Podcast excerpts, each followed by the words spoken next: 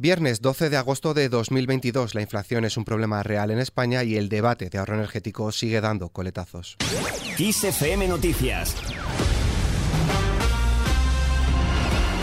El vicesecretario de Organización del Partido Popular, Miguel Tellado, ha pedido al presidente del Gobierno, Pedro Sánchez, que rectifique su decreto de medidas para el ahorro energético y ha eludido responder a si los populares lo recurrirán ante el Tribunal Constitucional porque esperarán a ver si el Ejecutivo reconsidera su posición. En todo caso, ha afirmado que las comunidades autónomas pueden impugnarlo si creen que invade sus competencias. Escuchamos al vicesecretario. Es evidente que este Gobierno no tiene una política energética que permita blindar ni en precios ni en suministro eh, la energía que necesitan familias y empresas, unas para vivir y las otras para competir. El Partido Popular ha pedido la comparecencia de la ministra de Industria, Turismo y Comercio Reyes Maroto en la comisión del Senado para dar respuesta oral a tres preguntas sobre el decreto de ahorro energético aprobado el pasado 1 de agosto por el Consejo de Ministros. La ministra de Industria Reyes Maroto no prevé que haya ningún paro en la actividad económica de España como consecuencia de la crisis energética y de las consiguientes medidas de ahorro en el consumo de gas de la Unión Europea. Maroto ha puesto en valor el plan aprobado por el Gobierno con el cual se está evitando, dice, escenarios peores y obligaciones más restrictivas. Reyes Maroto. Justo con estas medidas que hemos tomado de ahorro estamos, como decía, eh, evitando escenarios peores y desde luego nuestra previsión mm. es que no haya ningún paro en la actividad económica de nuestro país. Reducir el calor con árboles. Ciudades como Ámsterdam, París, Londres, Medellín o las españolas Vitoria, Barcelona y Sevilla, entre otras, han puesto en marcha medidas de adaptación a los impactos del cambio climático con sistemas de arbolado y cinturones verdes, suelos drenantes o estanques artificiales para el ahorro de agua, lo que les ha permitido reducir la temperatura de las ciudades. Continuando con la energía, el Ejecutivo pondrá todo su empeño para mejorar la regasificación y que los socios europeos más expuestos a un hipotético corte de gas ruso puedan tener la solidaridad de aquellos países mejor preparados para este escenario como puedan ser España y Portugal. La ministra de Industria, Reyes Marató, ha insistido en que el Ejecutivo lleva mucho tiempo tratando de coordinar políticas energéticas europeas. Escuchamos a la ministra de Industria. Nosotros llevamos mucho tiempo tratando de coordinar las políticas energéticas europeas. De hecho, fuimos pioneros para pedir una reforma del sistema energético. Ahora mismo España y Portugal tienen eh, ese mecanismo ibérico que nos está permitiendo poner un tope de gas y, por lo tanto, beneficiarnos de una energía más barata. Pero, desde luego, las soluciones tienen que venir de la Unión de esas políticas de la integración y por lo tanto nosotros pondremos, como ya lo ha dicho también eh, Portugal, eh, todo nuestro empeño para que se pueda eh, mejorar la regasificación y desde luego que los países que más van a estar afectados por en un futuro un corte de gas ruso pues puedan tener la solidaridad de los países que estamos mejor preparados como pueden ser España y Portugal. Más cosas, la inflación en España se disparó en el mes de julio al 10,8%, la misma tasa que adelantó el Instituto Nacional de Estadística el pasado 29 de julio, seis décimas por encima de la registrada el mes anterior y la más elevada desde septiembre de 1984. El grupo que más presiona al alza es la vivienda, en el que se incluye la energía, que aumenta su variación cuatro puntos hasta el 23%. Mientras tanto, el Partido Popular alerta de que las familias están cada día en una situación más difícil. El vicesecretario de Coordinación Autonómica y Local del Partido Popular, Pedro Royan, ha dicho que la falta de medidas del Gobierno está perpetuando la alta inflación y ha alertado de que mientras el Estado aumenta sus ingresos, las familias se encuentran cada día en una situación económica y social más comprometida.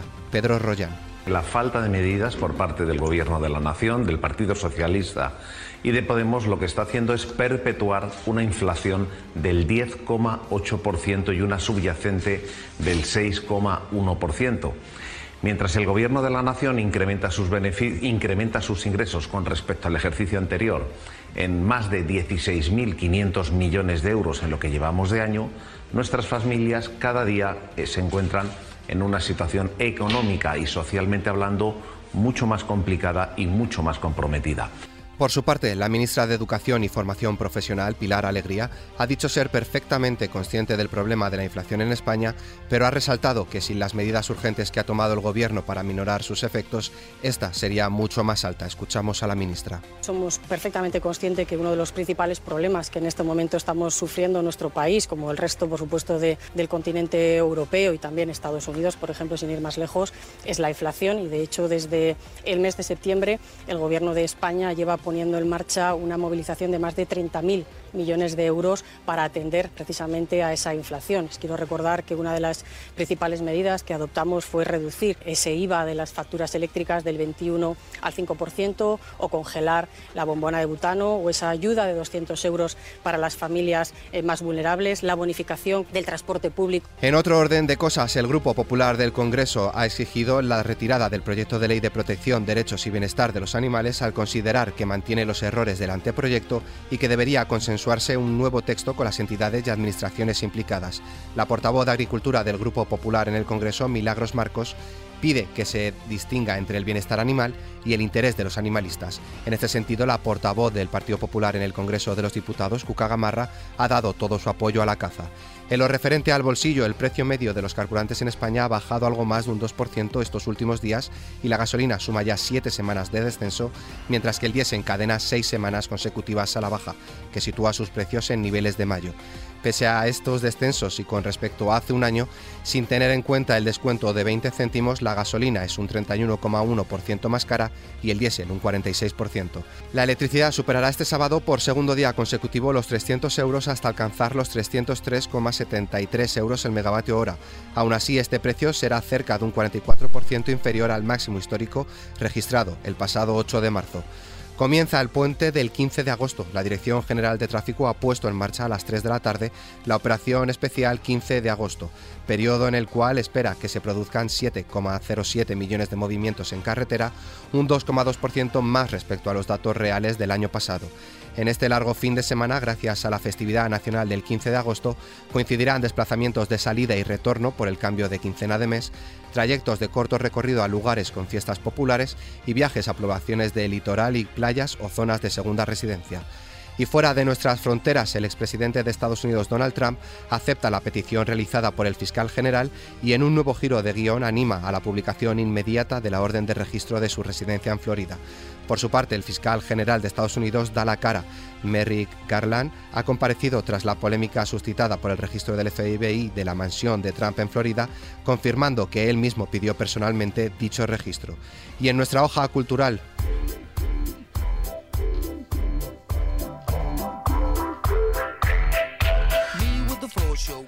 El cantante Robin Williams ha actuado esta noche como invitado sorpresa en un establecimiento de ocio de Ibiza y ofreció un concierto que se prolongó durante hora y media.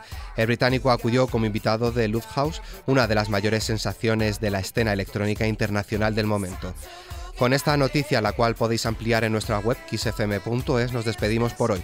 La información continúa puntual en los boletines de XFM y como siempre ampliada aquí en nuestro podcast XFM Noticias. Con Paula San Pablo en la realización, un saludo de Álvaro Serrano, que tengáis muy buen puente, fin de semana o vacaciones.